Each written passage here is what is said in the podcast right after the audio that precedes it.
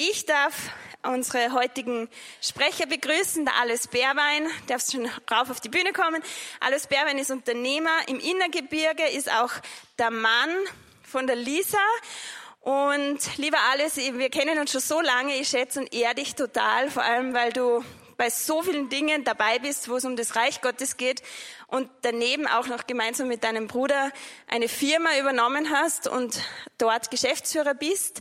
Ähm, du hast ganz viele Anliegen, die du mittransportieren möchtest und alles danke, dass du heute da bist. Du wirst die Julia dann nochmal genauer vorstellen und wir freuen uns sehr, Impact ähm, einfach zu hören, was in der Wirtschaft möglich ist. Danke euch. Schauen wir mal. Danke, Steffi. Ich hoffe, es geht euch gut.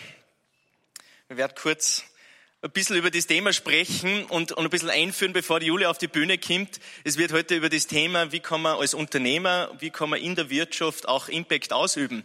Und wenn du das Wort Wirtschaft hörst, gibt es unterschiedliche, glaube ich, Resonanzen.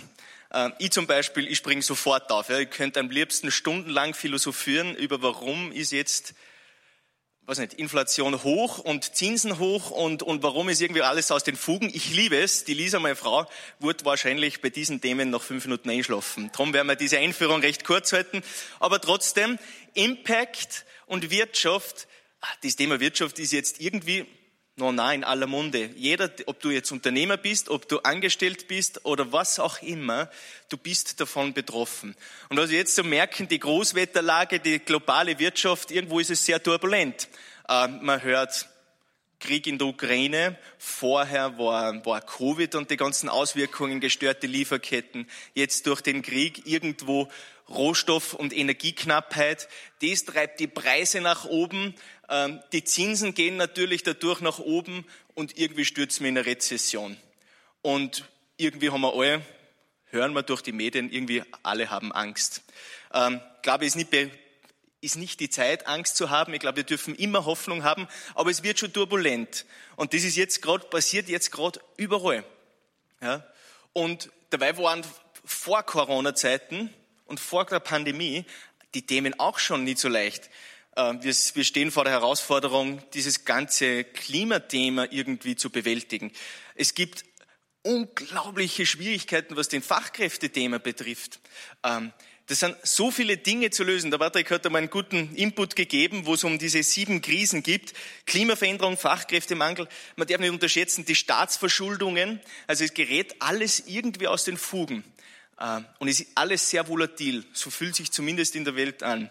Ich habe ein Zitat gefunden von einem nicht sehr bekannten Schauspieler, aber das Zitat hat mir gefallen, der gesagt hat, in der Wirtschaftswissenschaft gibt es, ist das einzige wissenschaftliche Fach weltweit, wo die Antworten auf dieselben Fragen immer die anderen sind. Also ändern sie die Antworten jedes Jahr, weil es irgendwie die Herausforderungen immer anders sind. Wie ist es in der Bibel? In der Bibel spricht Gott sehr klar über die Wirtschaft. Und ich finde, das ist ein richtiger Stabilitätsanker. Es geht zum Beispiel, wenn du das, die Bibelstelle kennst, so gebt dem Kaiser, was dem Kaiser gehört, und gib Gott, was Gott gehört. Bumm. Sehr herausfordernd, sehr spannend, aber sehr klar. Oder im Buch der Mose, wo, wo Gott die Empfehlung rausgibt, der Tageslöhner soll seinen Lohn noch am selben Tag bekommen. Behalten nicht über Nacht, sondern der Tageslöhner soll am selben Tag noch den Lohn bekommen. Oder das Prinzip der Nachernte kennen wir jetzt überhaupt nicht mehr, so bei uns, aber so spannend, spannend wäre es, wie würde es in unsere heutige Zeit übersetzt ausschauen. Die Nachernte war, es ist das Obst auf den Boden gefallen und Gott gibt die Anweisung und gesagt, dieses Obst hebt nicht auf, weil es kann sein, dass ein Armer vorbeigeht oder ein Wanderer vorbeigeht und für den ist die Nachernte und für den sollst du sorgen und Gott versorgt somit auch die Menschen. Also unterschiedliche Prinzipien und in der Bibel wird Unternehmertum und Wirtschaft sehr positiv gesehen. Ja? Gott sagt, wenn du vor, also es sind in der Bibel viele Geschichten, wo Weingärten angebaut worden sind, sind Unternehmer gewesen. Weinbauern. Oder wenn du Verwalter bist, sei ein kluger Verwalter. Schau auf die Ressourcen, dass die Ressourcen klug eingebaut sind, dass es nicht irgendwie zu Lasten von irgendwen anderen geht. Ähm, anderes Beispiel, wenn du einen Turm baust, sorge vor, setz deine Mittel richtig ein, damit dir die Mittel in der Mitte des Weges nicht ausgehen. Spricht sehr viel für ein weises und kluges Unternehmertum. Ähm, Unternehmer sind total auch, finde ich, wichtig, weil sie Felder bestellen, was aufbauen, sorgen, damit, wenn man jetzt schaut, von, von, von vielleicht Sammler, Jäger und Sammler hat sich das Leben auf der Erde ziemlich verändert, an Innovationen, was passiert und auch an Komfort, was entstanden ist. Ich denke mal, allein jetzt der Gedanke, wann war es in der westlichen Welt oder wie lange haben wir schon warmes, fließendes Wasser in unseren Häusern?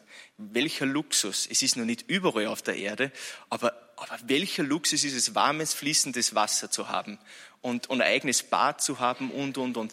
Vielfach auch deswegen, weil es Menschen gegeben hat, die wirklich angepackt haben und was, für was gesorgt haben. Es ist sehr zwiespältig. Du denkst jetzt Unternehmertum, vielleicht verbindest du Unternehmertum und Wirtschaft auch mit Ausbeuterei. Ja, die Dinge gibt's. Die Dinge gibt's. Und das ist, sind viele spannende Fragen.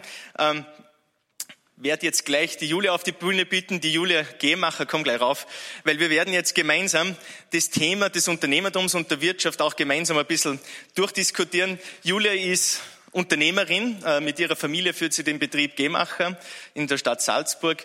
Ähm, wir werden jetzt ein bisschen ein Zwiegespräch haben, aber wir sitzen ans Herd. Die sagen, Julia, eines noch.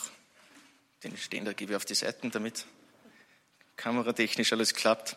Ich muss ja dazu sagen, gestern 16 Uhr wäre es noch geplant gewesen, dass wir zu dritt auf der Bühne sitzen.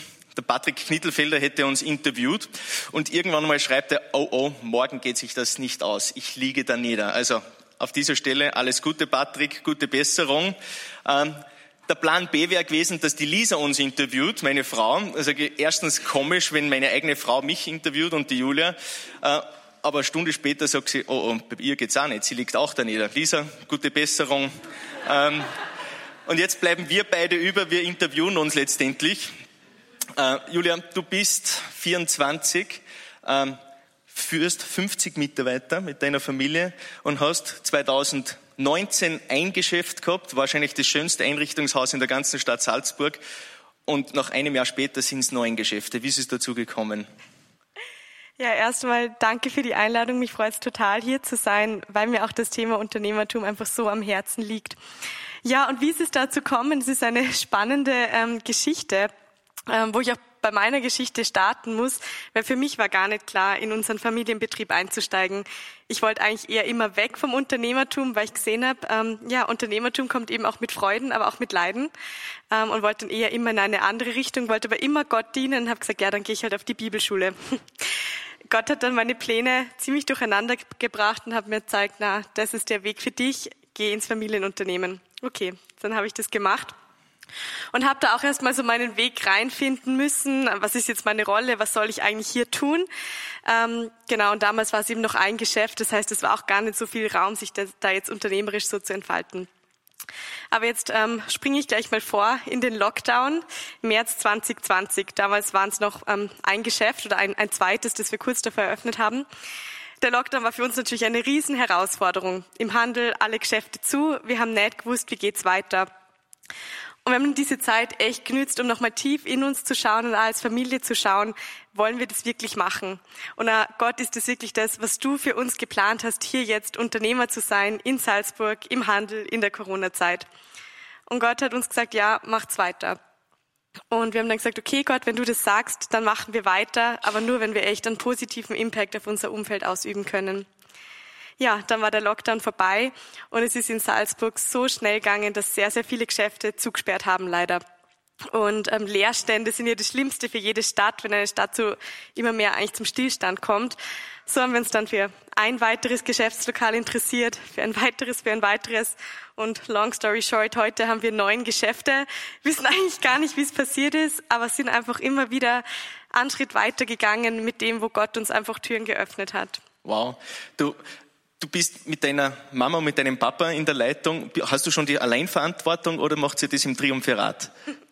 Ich habe noch nicht die Alleinverantwortung. Wir sind noch ein Dreierteam, aber eben ist zu dritt in der Geschäftsleitung. Mhm. Bedeutet, die wirklich wichtigen Entscheidungen treffen wir gemeinsam und sonst haben wir alle unsere Aufgabenbereiche. Ich, ich finde das sehr spannend. Ich bin auch in einem Familienunternehmen. Ähm, bei mir ist der Prozess ein bisschen länger gegangen, seit 2012, wo wir ähm, uns auseinandergesetzt haben, wie geht's eigentlich mit der nächsten Generation weiter. Und wir haben äh, dann den Prozess gestartet und letztendlich 2019 haben mein Bruder und ich übernommen. Und bei uns ist es so, dass meine Eltern mehr oder weniger in der zweiten Reihe sind. Es springt ab und zu hin und her wieder. Gell? Das ist auch so ein Thema, zum einen Familie und zum anderen Unternehmen, äh, spricht sehr viel, wo auch Konflikte sind und untereinander. Wie, wie geht man damit um? Na, es ist auf alle Fälle eine Spannung und es ist eine Illusion, wenn man glaubt, ich weiß nicht, wie du das erlebst, aber dass man Privat und Business vollkommen trennen kann. Also ich habe es nicht geschafft. Mhm. Ähm, für uns war wirklich der Schlüssel, da ganz klare Lösungen zu finden, was die Aufgabenbereiche betrifft, was auch wirklich die, die Gesprächs- und Meetingkultur betrifft. Also einfach, wie, wie gehen wir eben miteinander um, weil es eben sehr leicht ist, wenn man sich so persönlich kennt, auch genau die Schwächen auszuspielen. Aber mhm. so soll es natürlich nicht sein, ähm, sondern wirklich zu sehen, okay, jeder hat seine Stärken, jeder ist unterschiedlich, aber so können wir uns auch super ergänzen. Aber so auf alle Fälle ein Weg. Sehr spannend. Ähm, das, die Bibelstelle, eher geht ein Kamel durch das Nadelöhr als ein Reicher ins Reich Gottes gelangt.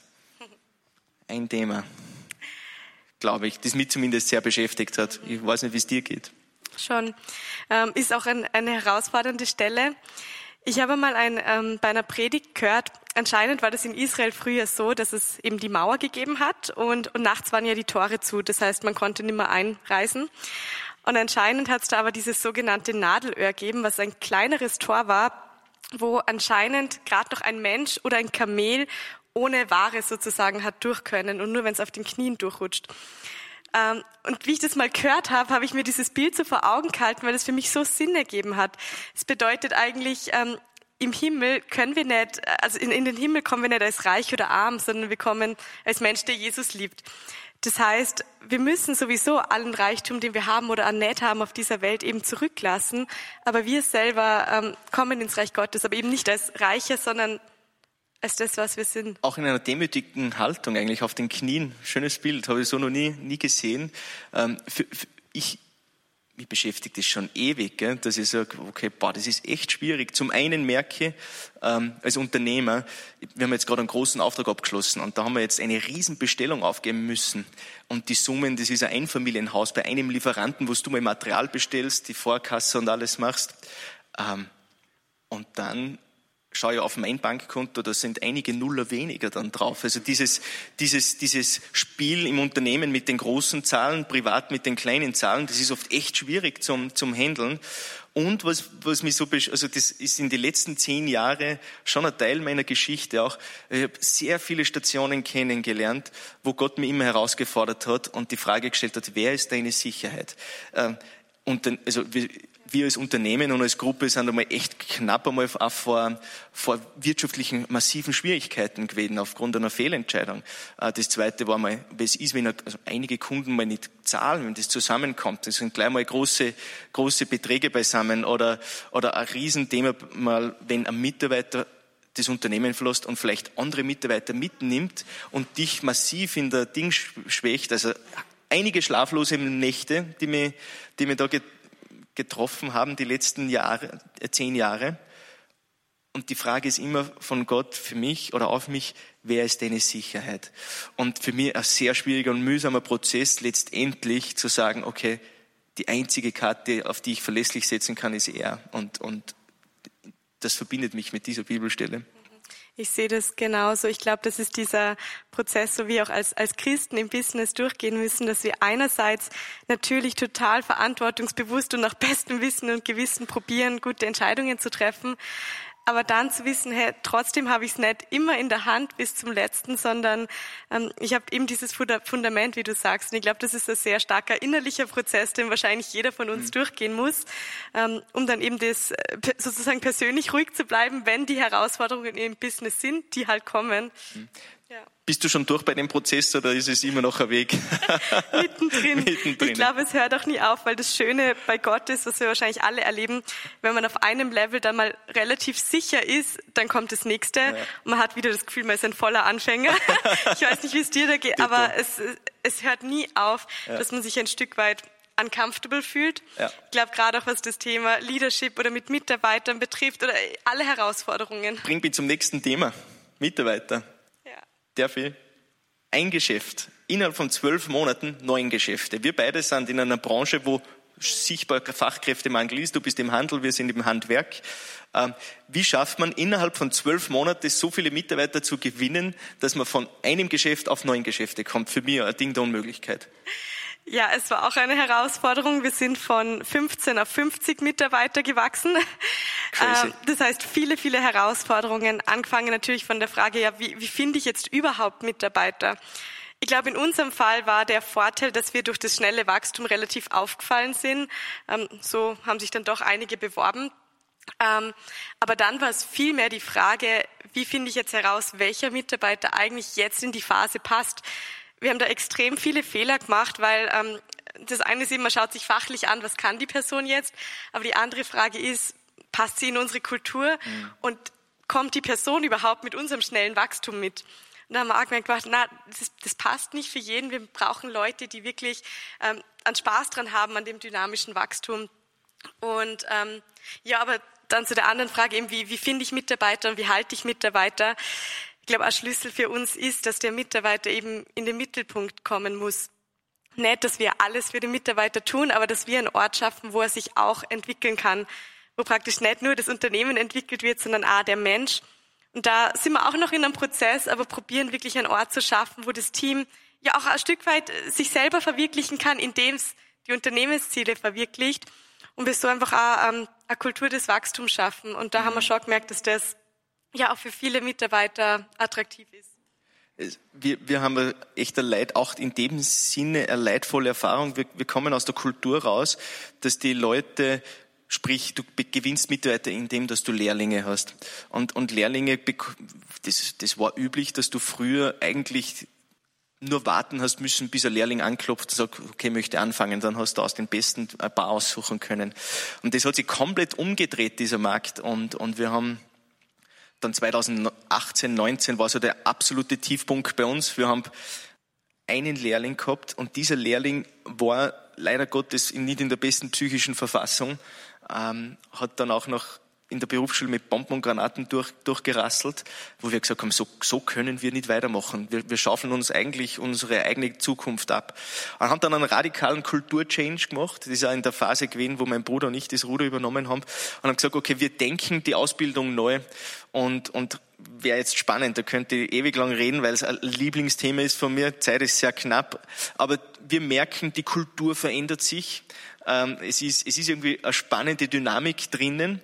Ähm, wir investieren echt in die, in die Leute, indem dass wir eigene Coaches zur Verfügung stellen, schauen, dass sie äh, äh, coole Persönlichkeitsentwicklung machen, Sporttrainings also haben und, und fachliche Trainings haben. Und wenn alles glatt läuft, dürfen wir nächstes Jahr, also innerhalb von vier Jahren, dann bei zehn Lehrlingen sein. Und das ist wirklich echt ein, ein massiver Change, wo wir merken, hey, erstens, wir, man braucht nicht schimpfen, dass es keine Leute gibt, dass die unwillig sind, sondern das Mindset zu ändern und zu sagen, okay, was muss ich tun?